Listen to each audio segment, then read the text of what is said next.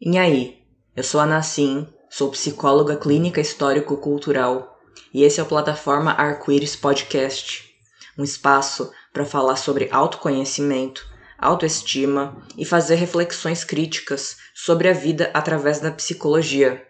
Vem comigo!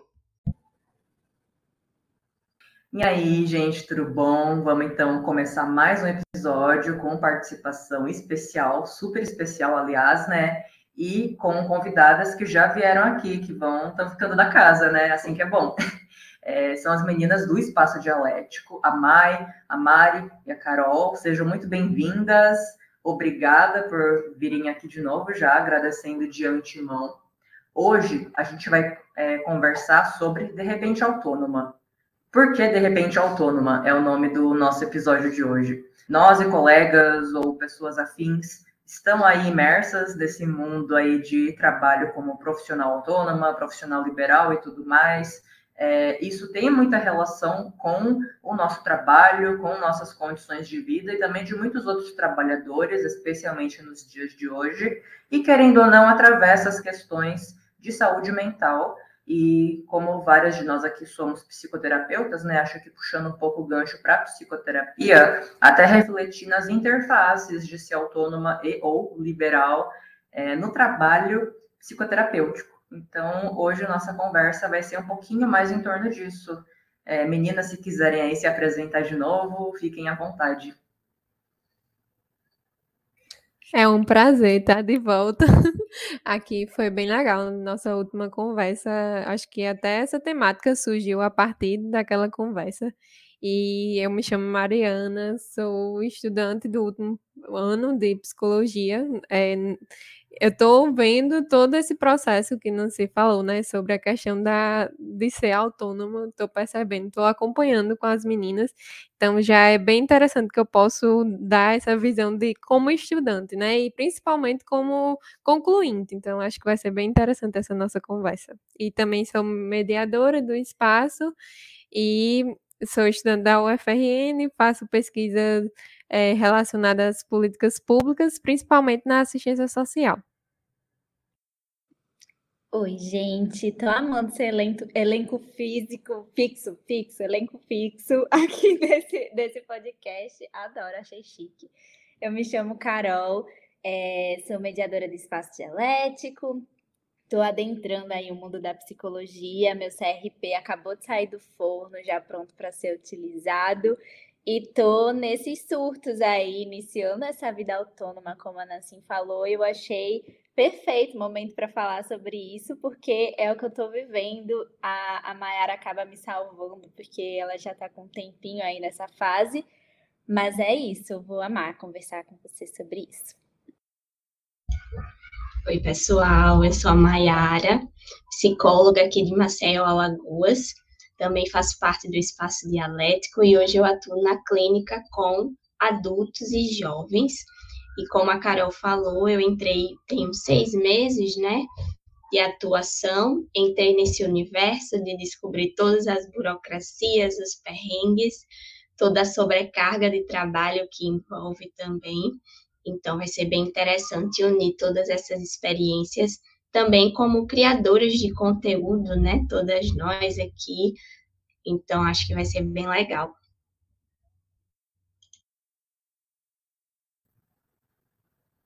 Maravilha, gente. Vou então fazer aqui uma breve introdução e aí vocês fiquem à vontade para irem me cortando, irem complementando também, que mais para situar, né? Como nós somos todas amparadas na psicologia histórico-cultural, a gente adora pegar um pouquinho de história para sempre dar uma base para o que a gente quer conversar sobre o indivíduo, para nunca incorrer no risco de cair numa perspectiva individualizante, né?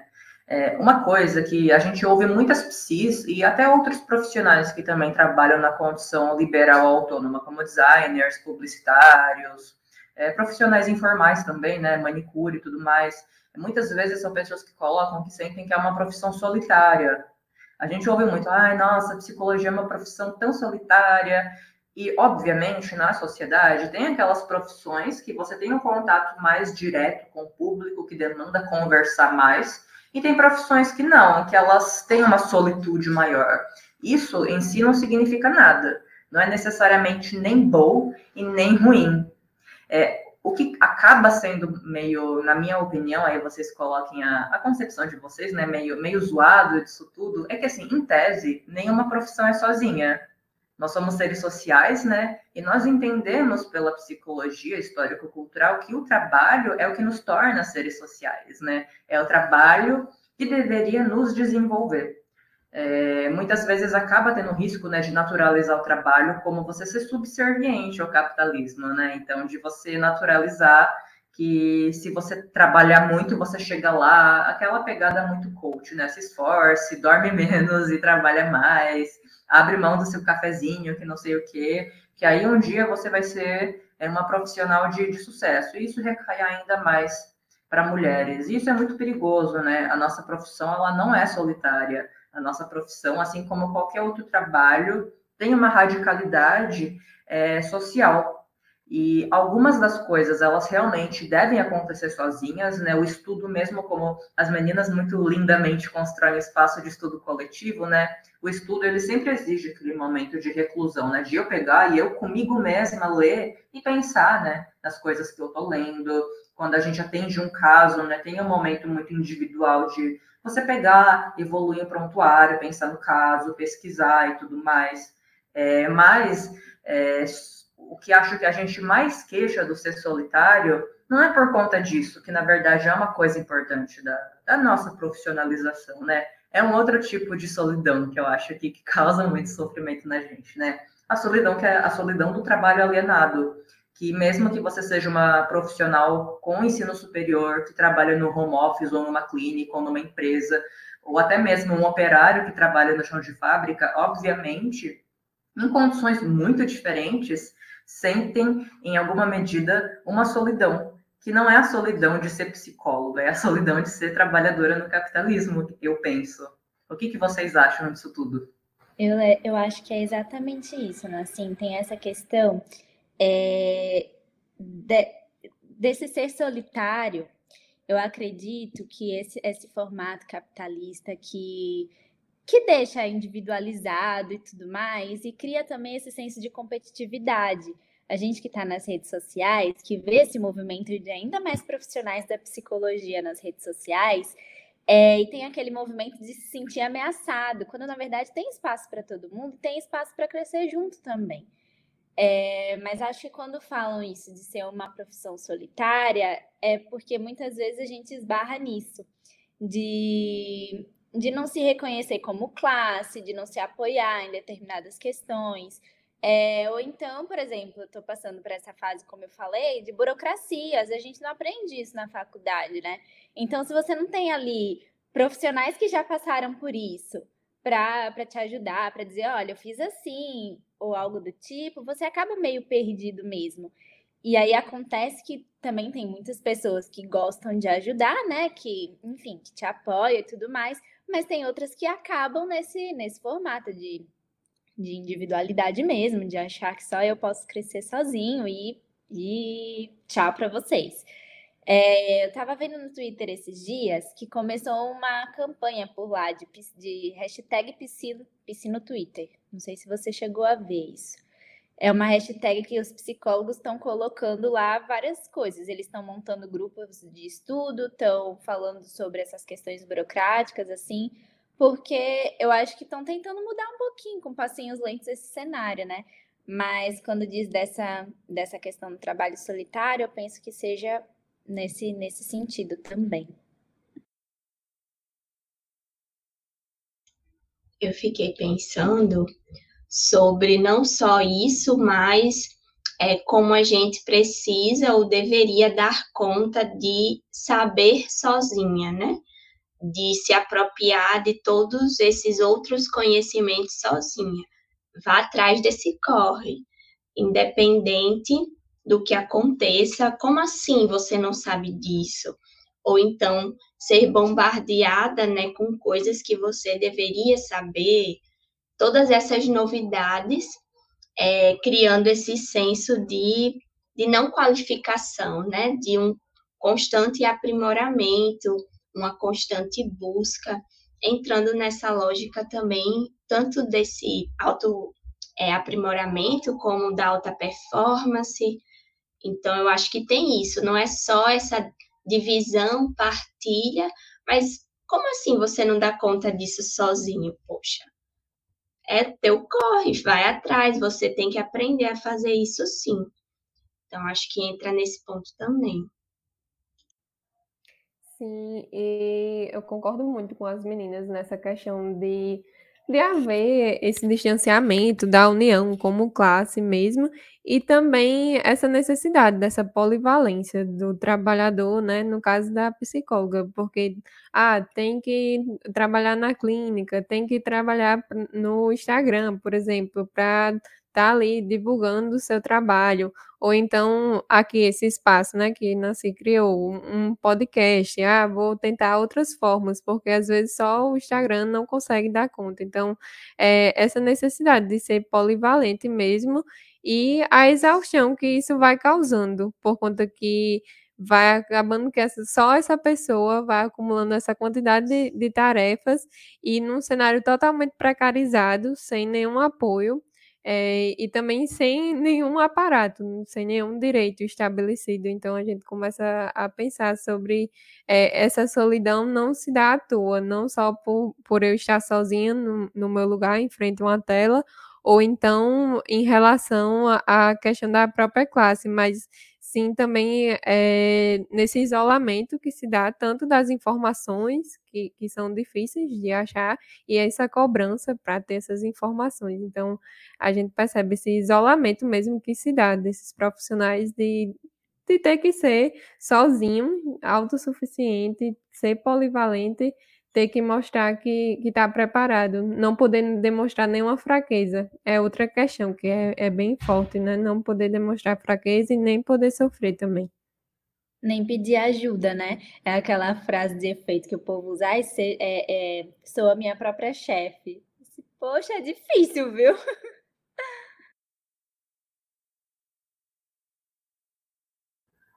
Eu acho que a gente vai é, ter uma pauta só de Instagram aqui, né? Porque o lugar de ódio né, que a gente passa, né? É, muitas Sim, é coisas bonitas, né? Criando, muito você criando conteúdo, sabe? Eu toda. É um lugar muito especial, né? Por exemplo, não conheceria as meninas se não fosse pelo Instagram, mas ao mesmo tempo você passa umas raivas naquela rede social, né?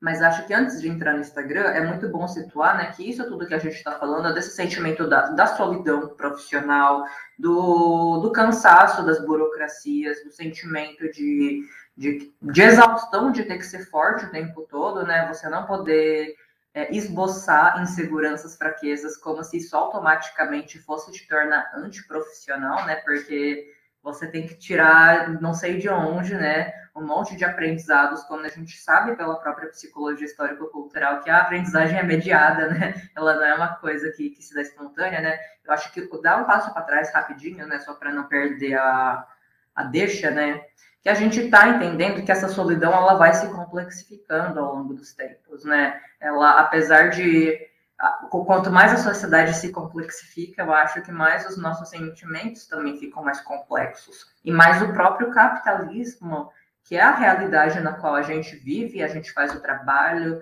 a gente se desenvolve com sujeitos com psiquismo, né? Mais esse capitalismo se desenvolve, complexificando também as nossas formas de sofrimento, né? É, o próprio capitalismo, a gente entende que ele não é uma coisa é, unitária, né? Ele é movimento ele próprio está é, tá dentro do que a gente entende do movimento da dialética. Quem não sabe que é dialética, vai no outro episódio que eu gravei com as meninas, que lá a gente fala, né? Mas, assim, o capitalismo é cíclico, falando assim de forma bem, bem rápida aqui, né? E o que a gente pode entender como esses últimos ciclos que o capitalismo tem tido, né? Ciclos de que ele caminha para o seu próprio falecimento, porque tudo morre para uma coisa nova nascer, mas ele próprio acaba se reestruturando para não ter que acabar cada vez mais pisoteando a classe trabalhadora, né? É, esse movimento de reestruturação a gente entende como é, as ondas do neoliberalismo, né? É, a gente vai tendo várias crises cíclicas que o capitalismo ele se rearranja. É, o burguês e o trabalhador, eles são antagônicos ao outro, né? Para o burguês não é perder o aumento do aumento do lucro, digamos assim, que o lucro nunca deixa de existir, nunca é uma opção deixar de existir, a gente tem que ser mais sucateado. E isso não está muito fora da nossa realidade, né? A gente vê o preço que a gasolina está hoje, o preço do, do mercado, é, o quanto o padrão de vida de muita gente tem caído cada vez mais. É, a questão inflacionária, né? acho que não é da nossa seara falar a fundo, mas assim, é, não precisa ir muito longe para a gente ver né, o quanto a, o capital se reestruturar tem um custo muito alto, né? Como pode o dono da Amazon ter ficado ainda mais bilionário e a gente aqui, é, às vezes, tendo que comprar, contar moedinha para fazer coisas básicas do nosso dia a dia, né? O trabalhador ter que filtrar, né? Ou eu pego o busão ou eu janto. Essas coisas, elas são muito absurdas, a conta não fecha, né? E a gente não é educado a pensar nessas coisas. Então, a gente está se situando no neoliberalismo. E é dentro desse contexto específico que a gente entende é, a ascensão das profissões autônomas e das profissões liberais. Elas sempre existiram, sempre não, né? Sempre é pesado falar, mas elas existem já há um bom tempo. Mas especialmente nesse período de pandemia, a gente viu o quanto o capital ele teve que se flexibilizar ainda mais para ele continuar se prometendo como viável e falsamente como a única alternativa para a gente, né? E foi nisso que a gente viu que não só psicólogas, mas um monte de profissionais é, começaram a bombar no Instagram e o quanto é, trabalhos que se propõem a, a preparar pessoas para serem empreendedoras de tudo quanto é coisa aumentam muito, né? Eu acho que muito desse, desse sentimento que as meninas conseguiram colocar muito bem de exaustão, de solidão, de, de falta de espaço de aprender e de errar, né? Está é, tá muito relacionado com o empreendedorismo, né? É, é só para não perder é, o gancho, né? Até mesmo no mercado formal, nas empresas, hoje em dia, eles acabam contratando muito mais se você é PJ, né? Não, não assinam mais sua carteira. Então, você é empreendedor, é dono da sua rotina, entre muitas aspas, é, até mesmo no que antes era um cenário tradicional de trabalho, né? E pensando na lógica da própria é, política pública da educação em si, quando a gente pensa o novo ensino médio, é minha bandeira levantar sempre essa pauta. Quando a gente vai para a lógica de competências, de itinerários, que entra com a discussão do empreendedorismo, de trazer essa pegada do protagonismo, da escolha, da liberdade, para perder a grande via de humanização que deveria ser o processo educativo, né? Por uma via de adaptação a essas necessidades do mercado de trabalho em si.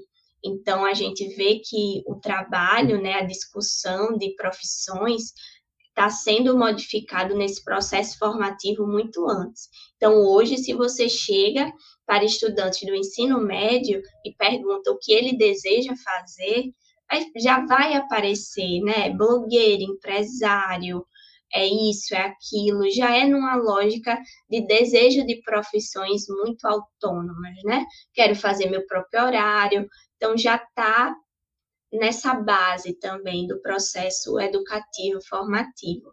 Quando a gente entra na universidade, mas já está de agora, então acho que vale a pena ressaltar também isso, né? E continuando no âmbito da educação, eu percebo muito isso no trabalho docente, essa questão de uberização do trabalho docente, você pode dizer assim. É, eu faço pesquisa tanto relacionada à motivação dos docentes, como também é, relacionada à qualidade de vida e condições de trabalho de docentes da universidade pública. E eu consigo perceber também nas leituras é, de, da literatura que fala acerca disso, que cada vez mais essa lógica empresarial está invadindo os espaços das universidades, espaços públicos. A, a, gestão que era dita como burocrática vai sendo substituída por uma gestão de modelo é, empresarial justamente com aquele discurso, ah, é mais fácil, é mais flexível, é mais rápido, sem tanta burocracia, mas a que custo, né, que a gente vai percebendo isso?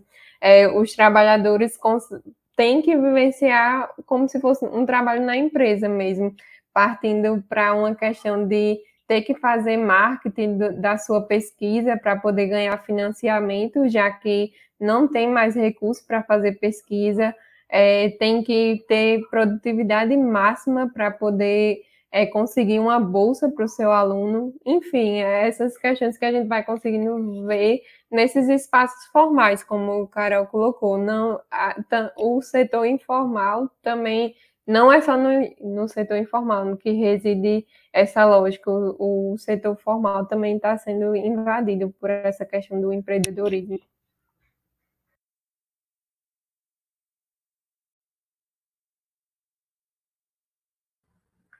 Sim, com certeza. Eu fiquei pensando nesses pontos que vocês colocaram da universidade, né? É realmente muito angustiante para a gente e para outras profissões formais, né? Depois que precisam ser autônomas, entender como faz, né? Para montar clínica, como faz para atrair paciente, né? Não aprendi isso na faculdade. Ao mesmo tempo que realmente é muito angustiante, né? Você ter que aprender essas coisas, é, eu fico pensando o quanto pensar ah, a faculdade tinha que ter ensinado isso para a gente é, é um caminho que eu fico pensando, será que faz sentido pensar desse jeito ou não? Realmente, a faculdade tem que preparar a gente para a vida, digamos assim, né? Mas não, não é que foi falha da faculdade a gente está passando por essa dificuldade hoje, talvez, né? Não era para a gente estar tá passando por esse, essa dificuldade no âmbito da vida adulta, né? Porque eu acho que é isso que caiu que as meninas, acho que a Mari e a Mai colocaram, né? De é, tornar é, a faculdade muito voltada a interesses empresariais, né? Então, vamos mudar toda, toda uma grade curricular, né? Relativizar o conhecimento científico ou até é, amparar a própria ciência em bases ideológicas reacionárias e burguesas, né? Em prol é, do lucro das empresas, né? Então, é toda uma formação que não é crítica e que é muito voltada para isso, né? Vamos voltar só para formar empresários. Isso. A minha grade curricular foi atualizada, né? Eu fiz, terminei numa faculdade particular aqui, e aí eles atualizaram. A gente, no final, tinha uma matéria online já chamada Gestão de Clínica e Consultório. Só que ela era para toda a área da saúde. Então, se você fazia odonto, você ia pagar a mesma gestão de clínica e consultório. Qualquer curso da saúde, você ia pagar a mesma disciplina. Então, você vê, né, uma, uma universidade particular, a gente nunca teve esse incentivo à pesquisa, né, desde antes, e, e já tem, é visível, né, esse viés de mercado, tanto que é o lema da grade, né, preparar para o mercado de trabalho. É, eu fiquei pensando, é, chegando um pouco mais perto da clínica, né, da, da nossa vivência, da maioria de nós, né, eu eu lembro, na época que eu estava na faculdade, assim, eu, eu entrei em 2012 na, na faculdade de psicologia e colei grau no começo de 2017. E era uma época que a gente falava muito, assim, que a gente ouvia as pessoas falarem, né, psicologia clínica, você tem que ser muito rico. Porque você vai ficar pelo menos uns cinco anos trabalhando, pagando para trabalhar tendo que alugar sala, mesmo sem ter paciente, vai ter que gastar muito dinheiro entregando cartãozinho em tudo quanto é lugar. Era uma realidade muito diferente, né? Então, assim, eu lembro que eu já pensava, pô, nem vou sonhar com isso. É, tem que ser muito rico para fazer sentido clinicar. E aí, é, depois que teve a, a pandemia, começou a ter tudo quanto é psicólogo clínico em tudo quanto é lugar, né? Bombar um monte de perfil. E aí, assim, acho que muitas é, lógicas da pandemia acabam sendo tortas, né? Ah, ainda bem que teve a pandemia, porque pelo menos não sei o que lá. E não, não era para ter pandemia para a vida ser melhorzinha, né? E uma dessas coisas foi isso, né? Pelo menos com a pandemia agora, entre muitas aspas, democratizou a clínica. Mais psicólogas podem clinicar agora. E eu acho que é aí que a gente está mais perto do, do, do, tema, talvez, do, do nosso episódio de hoje, né? Realmente é muito mais psicóloga que na época que eu entrei na faculdade, hoje está podendo clinicar. Mas não é necessariamente porque a vida do brasileiro melhorou, muito pelo contrário, né? É como as meninas colocaram, o próprio trabalho formal ele se precarizou ainda mais, né? E aí, em contrapartida, não está tendo mais concurso público, né? O SUS está sendo desmontado, então muita gente que sonhava em trabalhar no SUS não está podendo, a própria universidade pública não está tendo, como as meninas colocaram, bolsas e, e contratação de professores, então muita gente que sonhava com uma carreira acadêmica, sonhava em fazer pesquisa, abriu mão desse sonho. é, concursos públicos para psicólogo escolar, né, seja lá o que for.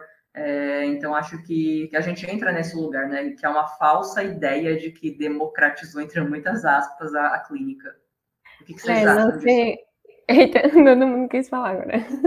Eu ia só pontuar também a área da assistência social, porque é uma área de difícil profissionalização, assim, da psicologia, até porque é visto o psicólogo também como aquela questão da só na clínica, né? Só o psicólogo com esse, esse trabalho mais voltado ao individual e também a dificuldade de de demonstrar o que é o, o real objetivo da, da assistência social.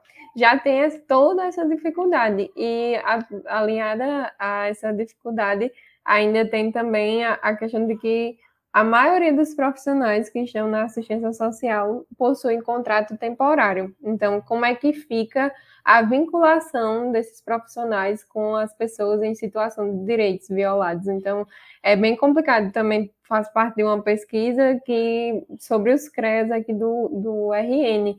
E a maioria do, dos psicólogos entrevistados falam sobre essa dificuldade, e até mesmo que sentem é, receio de, de expressar a opinião deles no serviço, justamente por conta dessa, dessa questão mesmo do, de não ter o vínculo. Como esse vínculo, essa falta desse vínculo, é, ou até mesmo a pessoa autônoma acaba tendo dificuldade mesmo de expressar melhor suas opiniões, então é, é aquela questão que é, que é bem importante que livre para quê, autônomo como, né? Então é, é bem complicado essa, essas a, noção de liberdade mesmo na sociedade burguesa. Eu estava pensando, quando Nassim falou, né, que, que facilitou esse acesso também e acabou dificultando outros. E aí eu pensei no sentido de que muitas pessoas estão indo como uma opção mesmo de, de sobrevivência. Esse daqui que eu posso fazer agora, esse daqui que eu vou fazer. E aí a gente não tem tanto. Não tem tanta. Como que eu posso falar? É, às vezes pode fazer de qualquer jeito, sabe? Qual será a responsabilidade que essa pessoa chegou ali? Porque a depender, né? Geralmente quem quer atuar na clínica pode construir uma, uma, uma carreira acadêmica voltado para isso também. E aí, se, se a sua universidade for muito dividida, a pessoa não teve nenhuma experiência. Será que essa pessoa está se dedicando e está com condições também financeiras de procurar uma supervisão? É, qual é o ponto que é a qualidade desse, desse atendimento está chegando aí? É, a gente não tem como, como observar, monitorar, fiscalizar essa palavra. A gente não tem nenhum tipo de fiscalização abre demais, facilita demais e, e às vezes complica nesses pontos, sabe? Isso é muito bom, muito bom mesmo. Mas até que ponto, né, que a gente está fiscalizando, está acompanhando isso? É, até que ponto os pacientes estão recebendo um atendimento de qualidade? É, nossa contradição, né, da vida, de tudo tem, tem os seus dois lados e a gente vai ficar nessa, nessa dialética aí mesmo. A Nancy falando veio a minha dor, porque não é uma escolha assim, né, gente? É a opção porque os boletos não esperam as oportunidades desses acessos que antes eram sonhados. Então, o meu objetivo, eu entrei na universidade em 2016, me formei ano passado, no final do ano. E o meu objetivo era ser psicólogo escolar e seguir carreira acadêmica. Mas o último ano de pandemia, ensino remoto, foi uma reestruturação de tudo que eu conhecia. Eu perdi bolsa, eu percebi que as oportunidades na minha cidade como psicólogo escolar eram difíceis, tanto é que enviei muitos currículos que estão aí perdidos nas caixas de e-mail, sem nenhum recebido, nenhum joinha. Então, é esse tipo de lógica, você não é chamado para nada e você vai ficar então, o que eu plantei enquanto contexto de rede social, de ter certa visibilidade para ter condições mínimas, básicas de começar essa atuação, foi o que me fez no último ano, peraí, é isso. E a PHC agora eu posso clinicar na PHC, que eu também descobri pelas redes sociais que eu podia trabalhar com abordagem na clínica, que também não era algo que eu tinha acesso na minha universidade, e como Carol falou, né, correr atrás dessa formação. Minha formação foi no chão da escola, até nos estágios é, remotos. Então, atrás de uma formação clínica, atrás de uma supervisora, essa preparação para ocupar esse lugar, começar a construir, me reconhecer nesse lugar. Mas com certeza não é uma opção, é uma questão de sobrevivência, é aquilo que eu tenho nesse momento e espero que um dia consiga, né? Mas fica aquele desejo.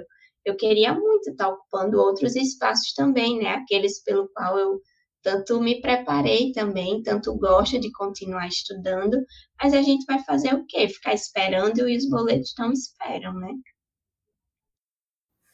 É, e acaba que não é a opção, né? É a única saída mesmo. Eu acho que, que acaba se tornando isso.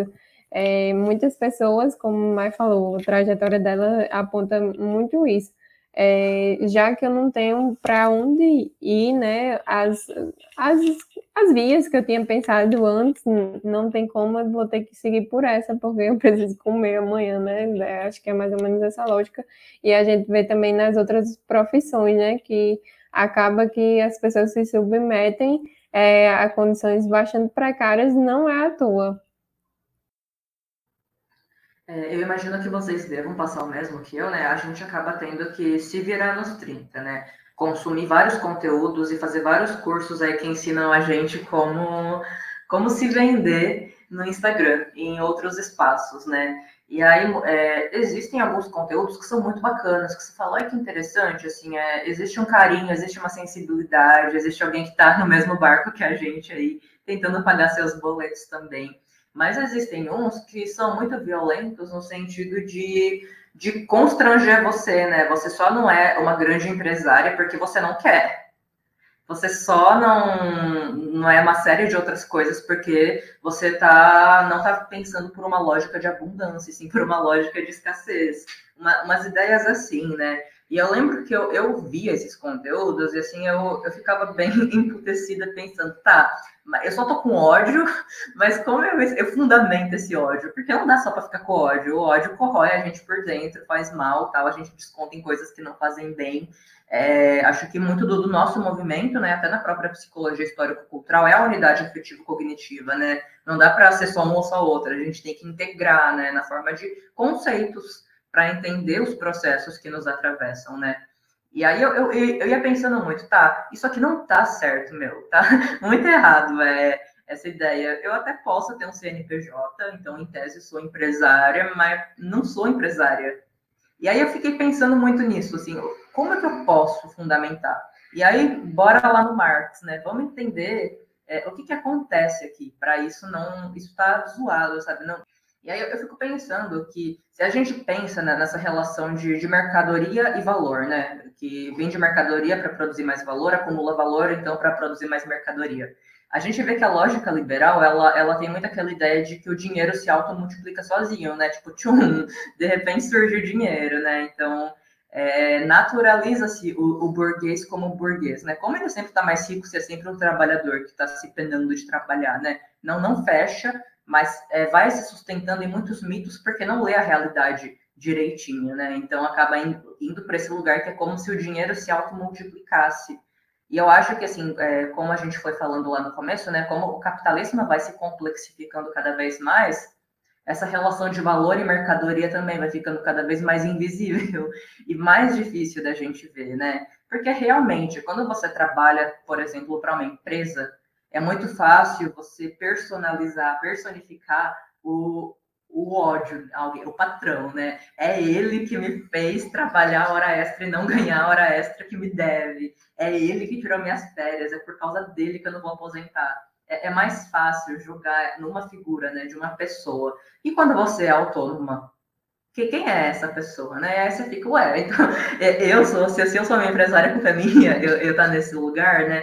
E aí não, né? Pelo contrário, é, nunca deixou de existir essa, essa correlação de forças né, entre trabalhador e burguês. Ela só ficou mais difícil de ver. E aí acho que, que as meninas foram descrevendo os processos de alguma forma que dá para extrair isso tudo, né? Então, o próprio Instagram, né? O Instagram nunca lucrou tanto em toda a sua vida. É, a gente tem que pagar essa. Não, eu não pago no caso, né? Mas muita gente paga as plataformas aí de fazer videochamadas, o, o sei lá, os Zooms da vida e tudo mais, né? Então, é, sei lá, os, os Canva da vida, né? As plataformas que a gente tem que aprender a fazer as nossas artezinhas aí para se divulgar. E o trem vai longe, é muito gasto invisível, é, porque é muito mais trabalho para além do ser psicólogo em si que a gente tem que fazer, né? Que é o lance de pro, proletarizar o nosso trabalho, né?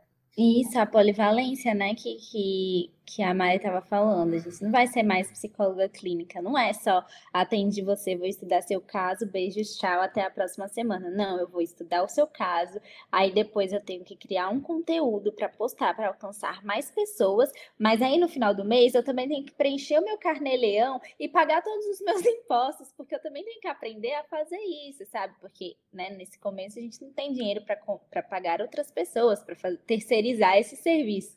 Mas aí você tem que aprender a ser sua contadora, a ser o seu marketing, a, a fazer o trabalho que a gente realmente está ali para fazer, né? E, e, com ética, com responsabilidade, estudando, tendo que ter tempo para isso. E aí acaba, a gente vai respirar que horas do dia, né? E que horas que a gente vai olhar, enfim, para a gente, porque nós estamos fazendo mesmo, é, é uma questão complicada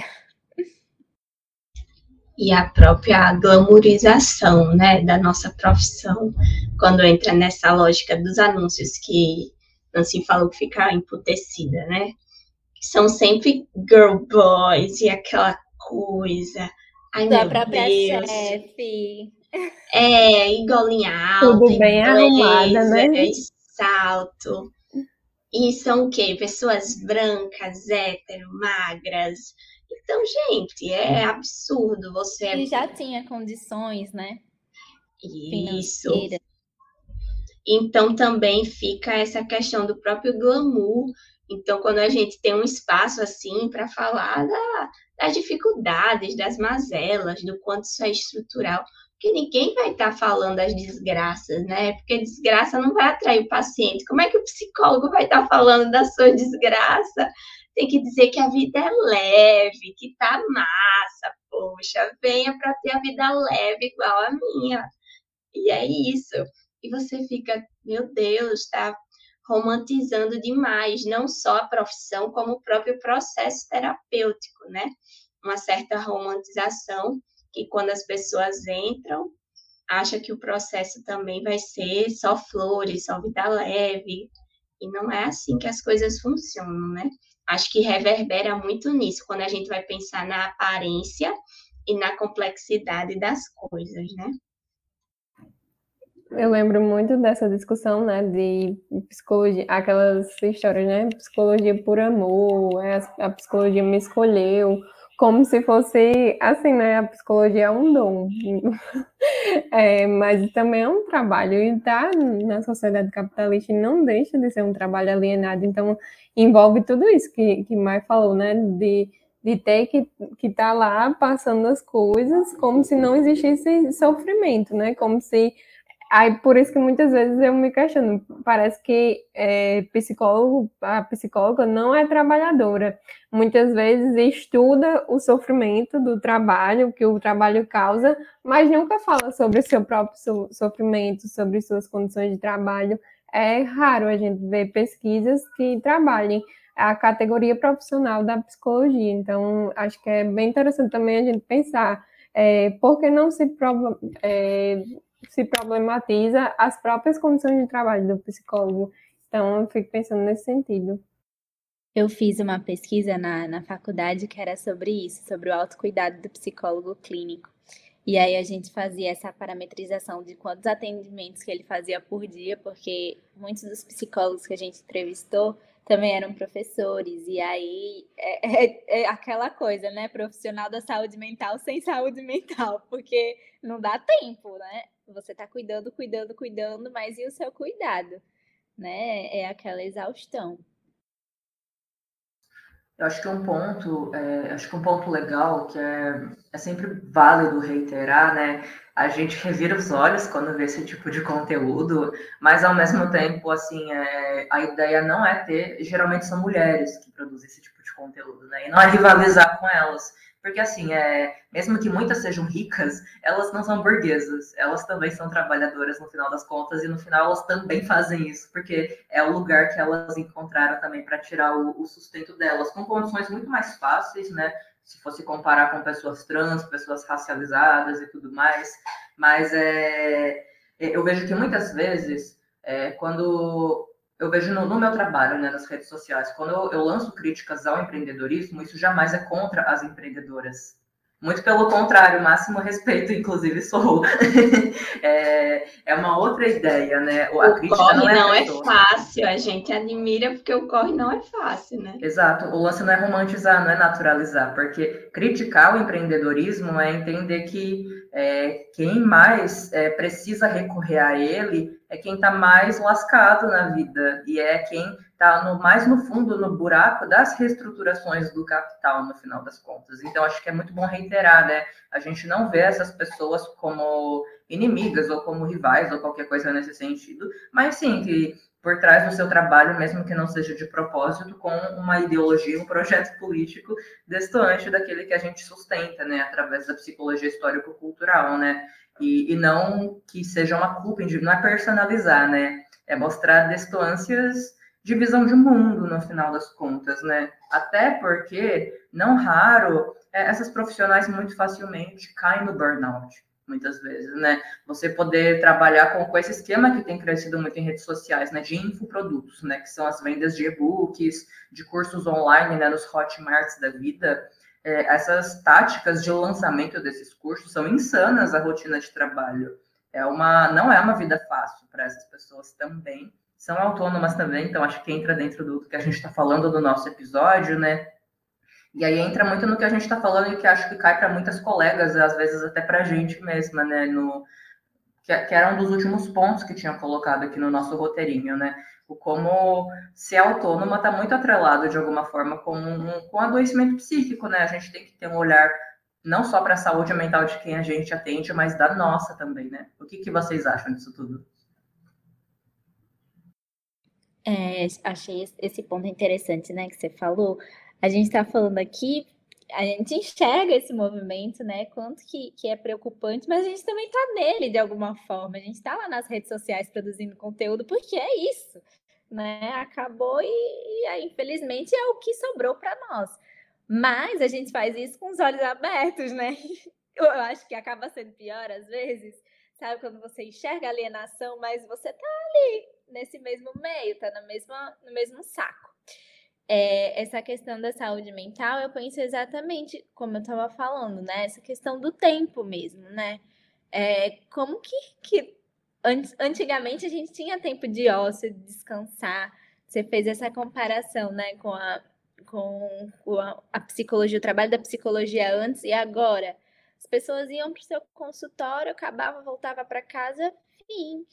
Hoje não, tá tudo muito imbricado, tá tudo muito misturado. Seu trabalho acaba sendo em casa e aí você tá saindo do quarto para a sala, da sala para o quarto não tem outros ambientes porque não dá tempo, sabe? Aí se dá tempo, você pode se culpar por estar tá negligenciando outra atividade. Enfim, é nesse ritmo, é, é acaba sendo um desabafo. é nesse ritmo que, que a gente tá. Né? Acho que esse, esse, esse podcast vai ser um grande desabafo. Porque é, é, é o movimento que a gente está e que, novamente, não é uma escolha. A gente podia fazer, ah, não, vou terminar essa tarefa aqui, agora eu vou desligar tudo e vou cestar. Mas, poxa, no final de semana você vai ter que fazer coisa também, porque se você não fizer, quem é que vai fazer? Enfim. Uma frase que eu lembrei que uma colega no grupo de ontem falou: a consciência que é coletivo não faz sofrer menos, mas faz a gente pensar muito dói diferente, né? E faz pensar muito no campo do possível, das limitações, das possibilidades também. E acho que uma dessas, quando a Nancy traz essa provocação e Carol fala de autocuidado, né, da nossa saúde mental, é pensar no que tanto vendem hoje em termos de agenda lotada, né?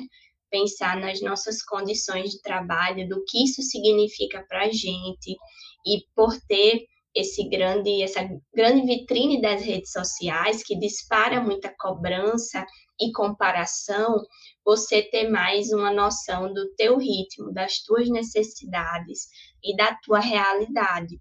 Porque, por exemplo, uma pessoa que atende seis pessoas num dia, outra vai fazer sentido quatro. Ou a gente, por exemplo, que tem espaço dialético na nossa semana, a gente reserva tempo para estudar para o espaço, para fazer o encontro do espaço. Então, o, tudo que está em jogo nos processos dessa atividade, não só aquele tempo que a gente passa com o paciente ou na atividade em si, acho que é muito importante pensar nessa questão das agendas. Por exemplo, hoje é sexta, hoje eu não atendo, porque eu atendo sábado e eu estava enlouquecendo, não tem condições de tirar direto. Eu preciso da sexta para me acolher enquanto ser humano, para conseguir atender as trabalhadoras que só têm o sábado pela manhã para se acolher e se cuidar também. Então, essa ambiguidade também, né? Tipo, a gente quer viver de psicologia e também entra nesses entraves das nossas limitações e das limitações do próprio sistema em termos do, do valor do nosso trabalho, né? Da remuneração, do quanto as pessoas estão conseguindo pagar pelo nosso trabalho. Falando em coisas bizarras, eu vi uma propaganda esses dias, gente é, ache seu paciente ideal, aquele que pode pagar 180 reais por sessão. Ache seu paciente, atraia, não, eu acho que era atraia seu paciente ideal. E você fica, né, no nível Brasil, nível olha para o lado e vai ver as coisas, né? Como é que tá isso, assim. Enfim, são muitas ambiguidades quando a gente vai pensar e pensar sobre tudo isso para construir a nossa forma de trabalho, aí é que o bicho pega, eu acho. Que quando a gente sai, né? Eu, o nome do episódio, de repente autônoma, que é o que a Aninha a gente vem trocando muitas mensagens, é isso. Tá, calma, agora eu aprendi isso, tem isso rolando, mas como é que vai ser a minha forma de trabalho diante de tudo isso, do que é possível, do que eu sei, do que eu critico, do que eu acredito? E isso demanda um tempinho, né? E às vezes esse tempo a gente quer correr diante de toda essa aceleração e demanda para dar certo, para ter a agenda lotada, para ser bem sucedida no que estão vendendo para a gente, né? Pois é, entender que esse negócio da agenda lotada, sua agenda lotada pode ser seis, a minha pode ser quatro, e as, suas, as nossas vão estar lotadas, né? Igualmente. Só que isso gera tanta tanta pressão, diz, caraca, olha, tá todo mundo de agenda lotada, mas não tá chegando para mim. Essa coisa do valor também, e quanto que a gente acaba se, se entrando em contradição disso, né? Caraca, a gente precisa pagar nossas contas, mas entende da realidade, de como que tá.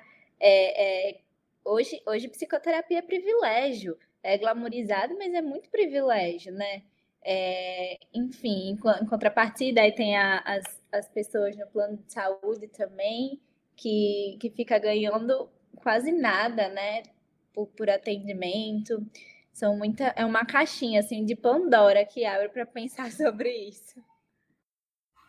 E eu estava aqui pensando, né, com a fala das meninas, como muitas vezes as redes sociais podem ser apenas vitrines mesmo, porque o que está ali por trás, é, será que, que é mesmo tudo maravilhoso como aquela pessoa posta? tão romantizado, tudo dando certinho. Ah, fui, é, postei que atendi sei quantas pessoas hoje, mas como realmente essa pessoa tá, né? Como é que é a discussão do esgotamento? Então, discutir mesmo sobre essa exaustão, essa refletir mesmo como é que a nossa classe se encontra nesse momento também é necessário para além de, de, propagar essas questões, somente o sucesso, né? Ah, estou aqui atendendo não sei quantas pessoas, então estou muito bem, é muito bom ter a minha rotina aqui, é, glamorizando mesmo o sofrimento de, de trabalhar muito, mas para que, né? Assim, a gente fica questionando. é, para que se esgotar tanto assim para muitas vezes ganhar tão pouco, não conseguir nem é, suprir as necessidades mais básicas. Então, fico pensando nesse sentido, assim, o que vale é, essa questão do sofrimento também é bastante glamourizado, assim, ah, estou muito cansada, tenho muita atividade hoje, então estou cumprindo aqui. Eu acho assim muito estranho também essas questões de glamourizar esse sofrimento. E a competição, né? A competitividade com quem está sofrendo mais. Exato. Quem tem mais gente, quem tem mais tarefa para fazer. É como se fosse uma necessidade, né, de, de demonstrar a importância e, e demonstra claramente a, a, dinâmica do neoliberalismo. Ah, você está ali mais em evidência, então você vai conseguir mais clientes, um exemplo, né? e como se resolve com mais consumo, né? Então vai para um spa, gata, vai consumir mais, vai, sei lá. A Compra solução é mais consumo, é. Compra As propagandas do né? É Dorflex, sei lá, que tinha falando do trabalhador, acho que era Dorflex, era algum remédio de dor de cabeça, assim. Pronto, é isso. Você resolve com mais consumo e a roda vai girar. E muitas vezes, momentos que a gente tem até como lazer também estão imbricadas, né, nessa lógica do consumo. Ah, seja uma série, mas às vezes a gente fica tão envolvido querer assistir, consumir muitos episódios e acaba caindo nessa consumo excessivo e não tem tempo nem para descansar, porque vai mudando o conceito de, de descanso mesmo. Eu fiquei pensando nessa questão de, de valor, né, de psicoterapia. Acho que isso é uma questão bem delicada, né? Não, acho que quem sabe em outros momentos a gente pode juntas pensar mais que, que dá bastante pano para manga, né? Mas é, eu fiquei muito pensando nesse lance que vocês falaram do agenda lotada, né? Isso é uma estratégia de marketing, né, gente? É, que chama, acho que, princípio da escassez. Se você mostra que sua agenda está cheia, ou se você mostra que as últimas vagas do seu curso, ou qualquer coisa nesse sentido, é uma tática de fazer as pessoas quererem comprar e adquirir mais, porque elas sabem que é pouco e vai acabar nossa, se a agenda dessa psicóloga tá cheia, é sinal de que ela é muito requisitada.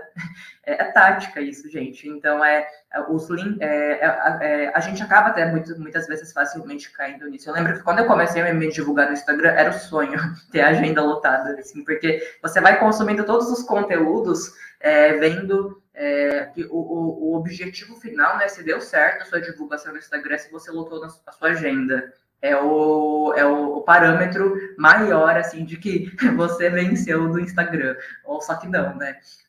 Colocar na, na descrição da bio e tudo mais que você lotou sua agenda é tática, no final das contas. É, eu fico pensando muito nesse lance de, de preço, assim, que, que, vocês foram falando, né? No Conselho Federal de Psicologia, né, no site, eles têm uma tabela de sugestão de honorários, né? Do, do quanto deveria ser nosso valor, né? Dos diferentes trabalhos que, a, que as psicólogas fazem. E eu não sei se mudou, porque eu acho que até mudou. Faz tempo que eu vi essa tabela da última vez. E quando eu vi, a sugestão de valor mínimo para psicoterapia era 160 reais. Não é obrigatório, né? Tá 130 Oi? mínimo. 130? Né? É. Então, tá, 130. É, eu acho que vai, vai muito de pensar que não, não é obrigatório, né, a gente seguir esses valores, mas ao mesmo tempo eu vejo que acho que isso cai para o que a gente estava começando a falar no, no começo né, do, do episódio. É, realmente, psicoterapia é caro para a maioria da classe trabalhadora, mas viver é caro para a maioria da classe trabalhadora, porque é muito fácil daí é, como o valor da psicoterapia é caro, volta a falsamente jogar psicólogas no lugar de empresária, né? Você está sendo gananciosa. Porque a gente saber que 130 reais, se supostamente alguém cobra esse valor, é caro para a maioria, não significa que é ganância da psicóloga que cobra esse valor, né? Para não, não constranger profissionais que cobrem esse preço, sabe? Não, não, é, não é esse nosso ponto aqui, né? E aí a gente volta para o ponto, né? De como a dialética valor-mercadoria é cada vez mais invisível, né? A, psicóloga precisa cobrar um valor em, em torno disso para poder bancar tudo o que custa sustentar um consultório. Só que para a maioria da população é um valor absurdo e não é errado a pessoa reclamar que é caro, porque é caro mesmo esse preço. O problema é que entre o que o trabalhador paga e o que o trabalhador da psicologia recebe, tem muitos lucros, né? Então, é, é, é, os dois que têm que pagar muito cada vez mais para acessar serviços que são cada vez mais sucateados, e por isso a gente está falando aqui, por isso que de repente a gente ficou autônoma e não entendeu como isso aconteceu, né? Porque precarizou mais, né? E acho também que é, concordo com tudo isso. E também, pelo menos essa semana apareceu para mim várias propagandas de atendimento social.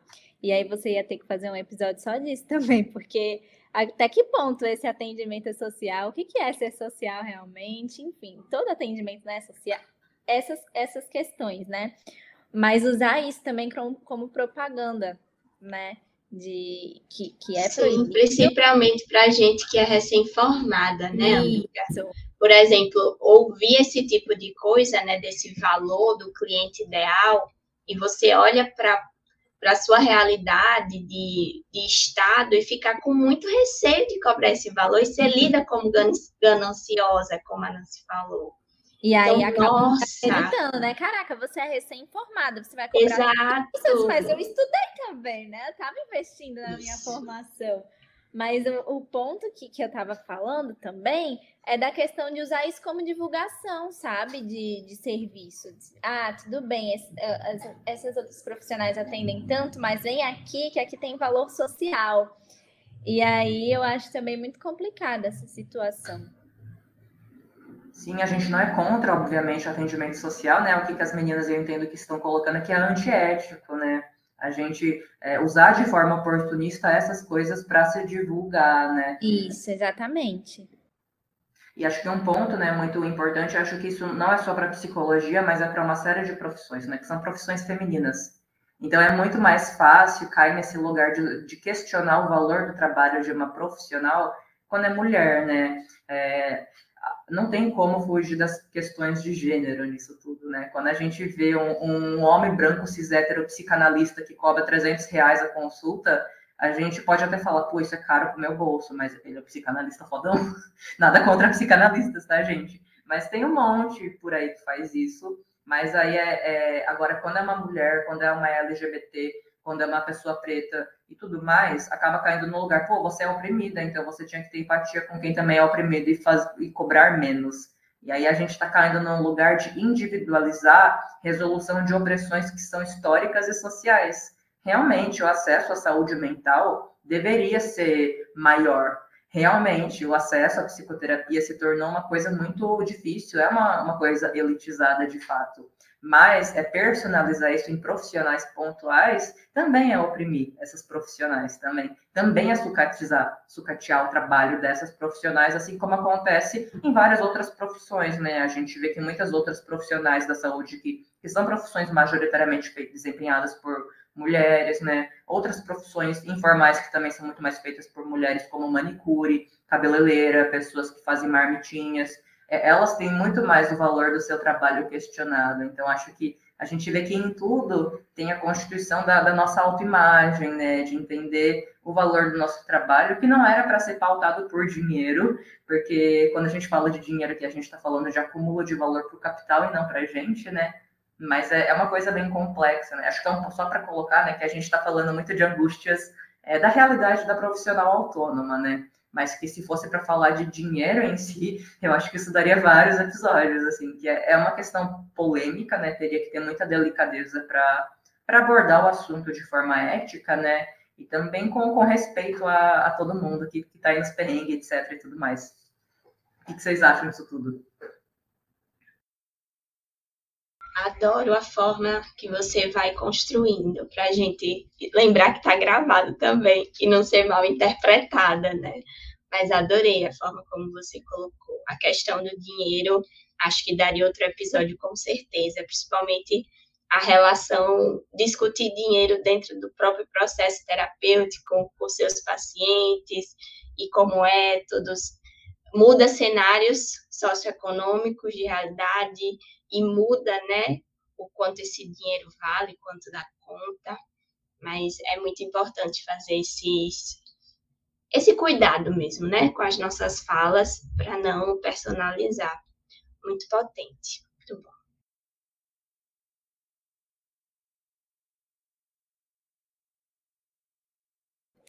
Ai, gente, fico incomodada com esse silêncio.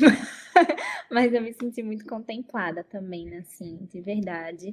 É, esse cuidado realmente, é, é, é, às vezes a gente fala aqui e é realmente um desabafo, a gente está nesse Sim. lugar também.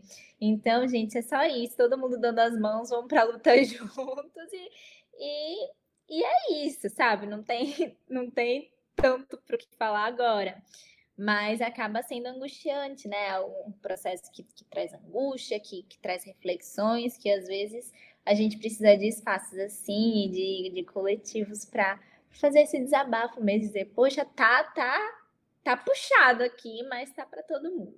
É uma... Eu ia falar da, das indicações que Nancy falou. Lógico. Eu acho que os textos que estamos lendo atualmente no espaço dialético Sim. são os capítulos sobre periodização, discutindo a idade adulta.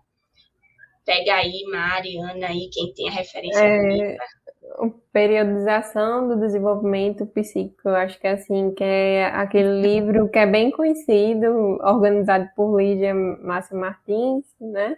É bem é conhecido. Periodização, periodização histórico-cultural do desenvolvimento psíquico do nascimento à velhice.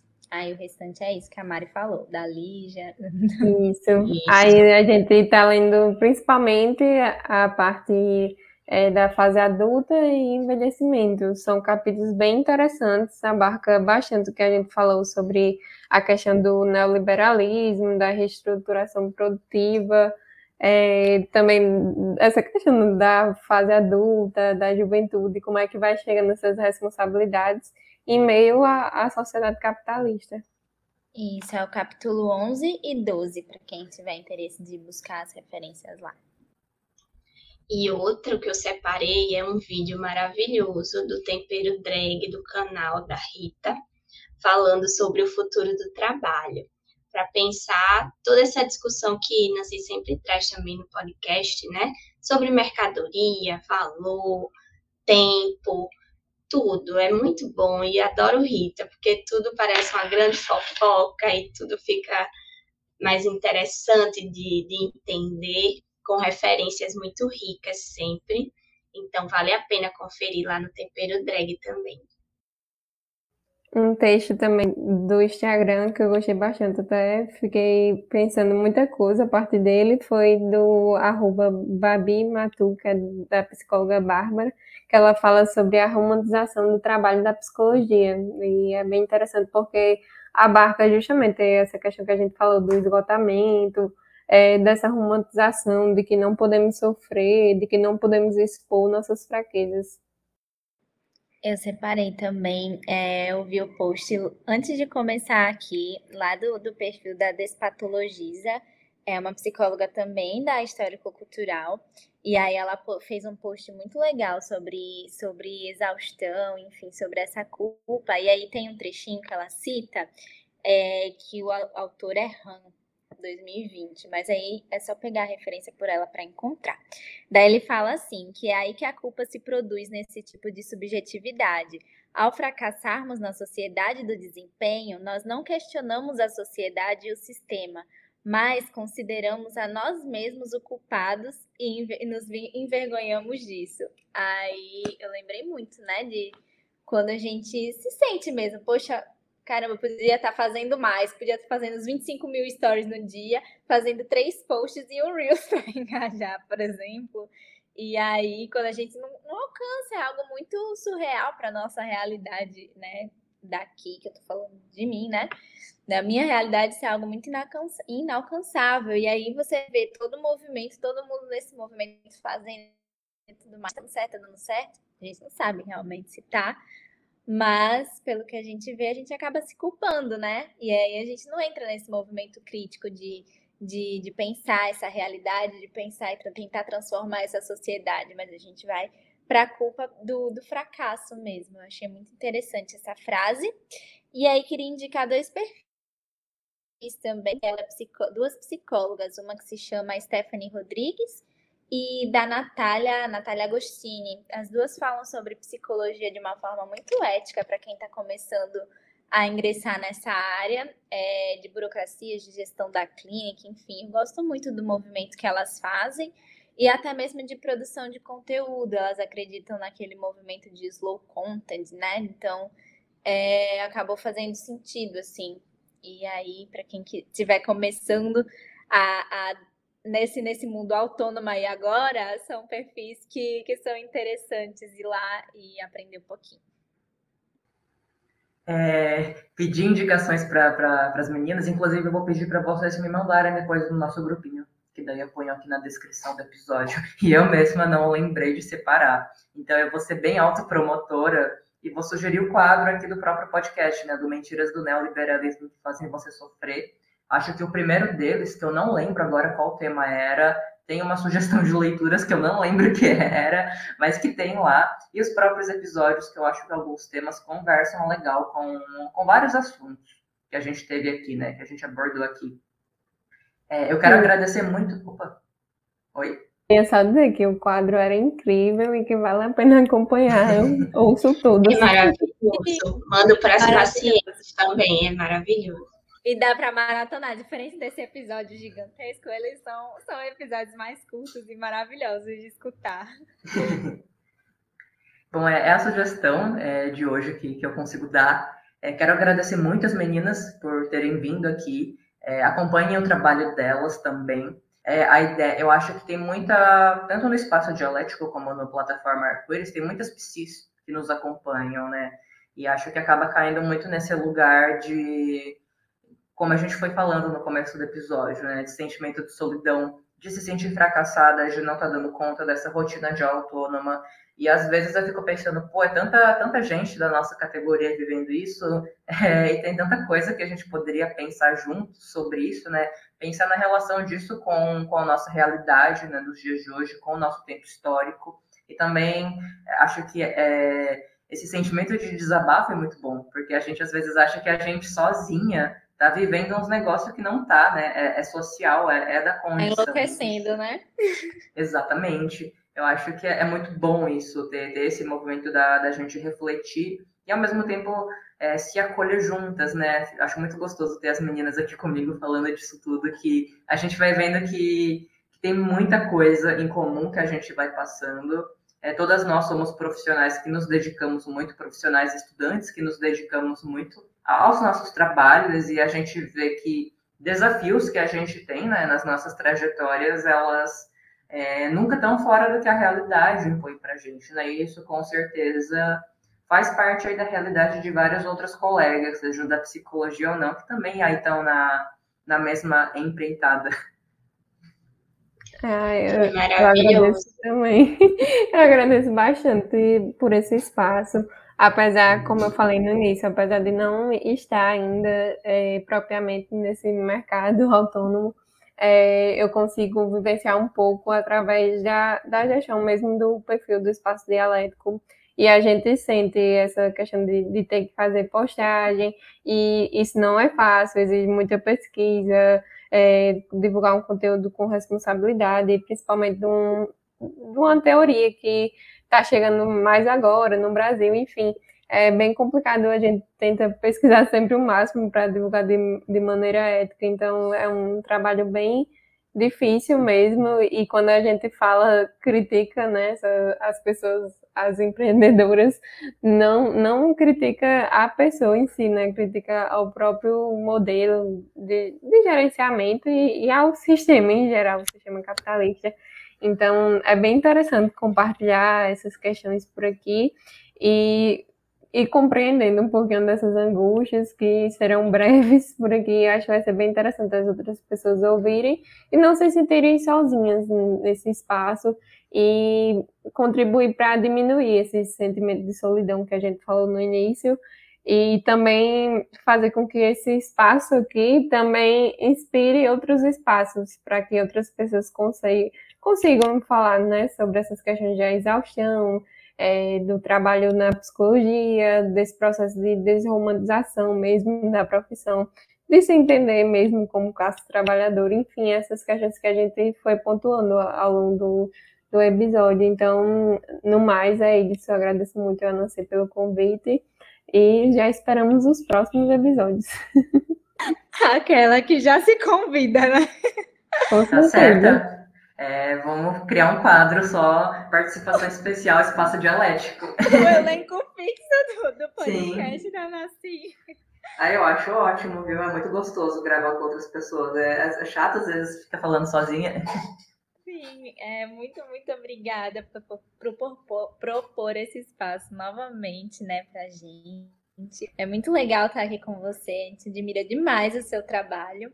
É, espero que você sinta aí de alguma forma essa, essa admiração, porque ela é bem, ela é bem sincera.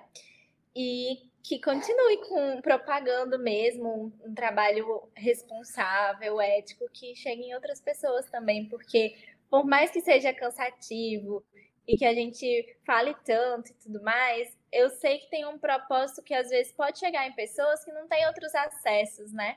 Então, que, que seja esse o nosso propósito acima de tudo. E é isso, muito obrigada. E acompanhe a gente também lá no espaço, é, enfim, em outros lugares para a gente seguir conversando também. É mesmo, meninas, divulguem aí os seus arrobas para aproveitar, deixa, né?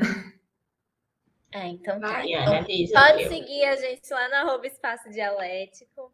A gente fala sobre psicologia histórico-cultural, os grupos de leitura. Nós prezamos muito pela acessibilidade da educação, então são grupos de leituras que são acessíveis. É, e a ideia é a gente discutir juntas sobre isso. Um, pode me seguir também no meu perfil pessoal, que é arroba anacas, arroba ana.caspc. É... que mais? É isso. Eu quero agradecer também, é muito maravilhoso. E quando nós cima dos roteiros, a gente já fica pipocando a semana toda e conversa, e a gente sempre recebe o convite com muita alegria. Celebramos sempre muito, porque gostamos muito de construir esse espaço com você. A gente nem gosta de falar muito, né, também? Não é? Então é sempre muito disparador aqui do lado de cá para organizar as, as, ideias. Se vocês quiserem me acompanhar, é MyPorto PC. Converso lá muito sobre estudos, principalmente saúde mental do jovem universitário. Mas de verdade foi muito legal e acho que a palavra é acolhimento, né? Assim, acho que são disparadores para a gente ficar, tipo, é, não tá todo mundo seguindo o baile e tá tudo massa e a vida é leve. Tem gente que, que fica nessa, nessa noia também, né? Partilhar as noias da cabeça é bom também. Acho que então é isso, gente. É... Ia falar alguma coisa, esqueci. Mas, ah, lembrei. Com certeza, quando eu ficar editando o episódio, né, na nossa gravação, vai surgir um monte de outras ideias para os próximos episódios. Que ótimo, já estaremos esperando. E vai é, surgindo gente. mesmo. Quando a gente for ouvir, já vem outras ideias também. Show de bola, gente. Encerramos aqui então? Sim, é Sim. isso. Obrigada. Maravilha. Beijo, gente. Tchau, tchau. Beijo, bom sexto, bom descanso. Beijo. Chegamos ao fim de mais um episódio. A você que me acompanhou até aqui, vai o meu muito obrigada. Caso tenha sugestões e queira conversar comigo, me procure no Instagram, arroba plataforma arco-íris.